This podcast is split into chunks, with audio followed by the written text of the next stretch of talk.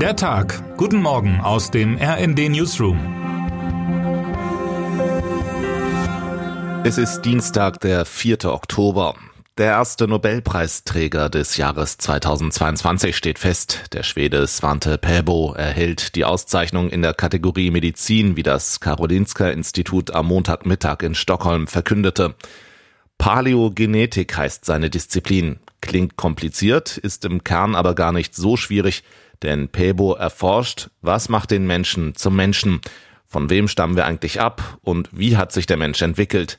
Dabei ist es dem 67-Jährigen, der in Leipzig lebt und Direktor des Max-Planck-Instituts ist, als erstem Menschen gelungen, eine Mumie zu klonen und zu zeigen, wie groß die genetischen Unterschiede zwischen Menschen und Neandertalern sind.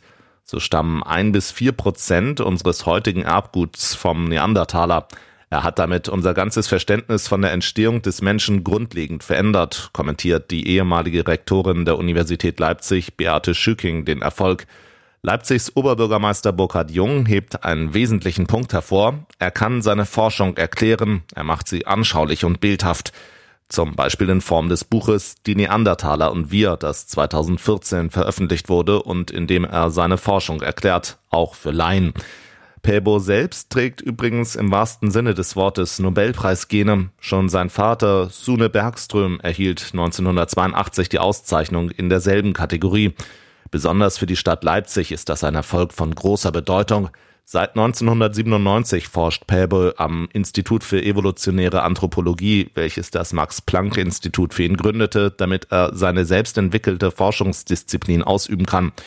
Nun ist er der 20. Nobelpreisträger der Stadt und das am Tag der deutschen Einheit, was insbesondere Sachsens Ministerpräsident Michael Kretschmer freut, am Tag der deutschen Einheit geht der Nobelpreis an einen schwedischen Wissenschaftler, der in Sachsen arbeitet. Was für ein schönes Symbol.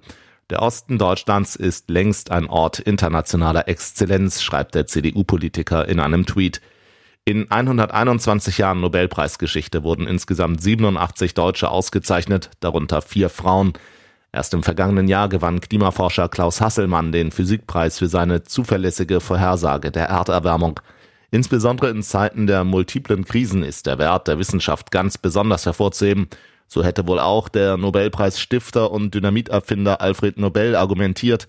Das vermutet zumindest der Direktor der Nobelstiftung, Vida Helgesen. Ich denke, er wäre wahrscheinlich umso mehr davon überzeugt, dass die Bedeutung der Wissenschaft, des kritischen wissenschaftlichen Denkens, der Suche nach der Wahrheit, die Bedeutung der internationalen Zusammenarbeit und das Streben nach friedlichen Lösungen von Konflikten wichtiger denn je sind, sagt er.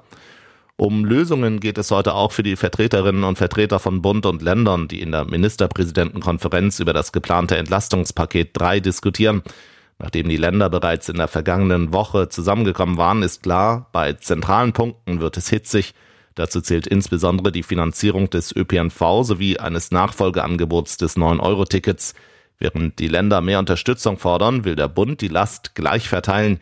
Die Frage, wer wie viel für einen 9-Euro-Ticket-Nachfolger zahlt, ließ der Bund gänzlich unbeantwortet, wie aus der Beschlussvorlage hervorgeht, die dem RND vorliegt.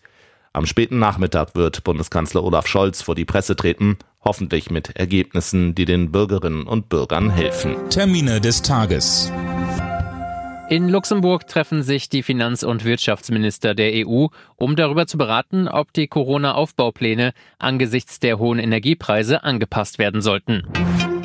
Gleich drei deutsche Fußballclubs müssen heute in der Champions League ran. Bayern München trifft auf Viktoria Pilsen, Eintracht Frankfurt empfängt Tottenham Hotspur und Bayer Leverkusen spielt beim FC Porto. Wer heute wichtig wird. Bundesaußenministerin Annalena Baerbock ist zu Besuch in Polen unter angespannten Voraussetzungen. Die polnische Regierung fordert von Deutschland Reparationszahlungen über 1,3 Billionen Euro, um die Schäden aus dem Zweiten Weltkrieg zu entschädigen. Kurz vor dem Besuch hat Baerbocks polnischer Amtskollege Zbigniew Rau die Forderungen bestärkt, indem er eine diplomatische Note unterzeichnet hat. Um 9.30 Uhr treffen sich Baerbock und Rau. Im Anschluss gibt es eine Pressekonferenz. Und damit wünschen wir Ihnen einen guten Start in den Tag. Text Chantal Ranke, am Mikrofon Tim Britztrup und Daniel Stuckenberg. Mit rnd.de, der Webseite des Redaktionsnetzwerks Deutschland, halten wir Sie durchgehend auf dem neuesten Stand.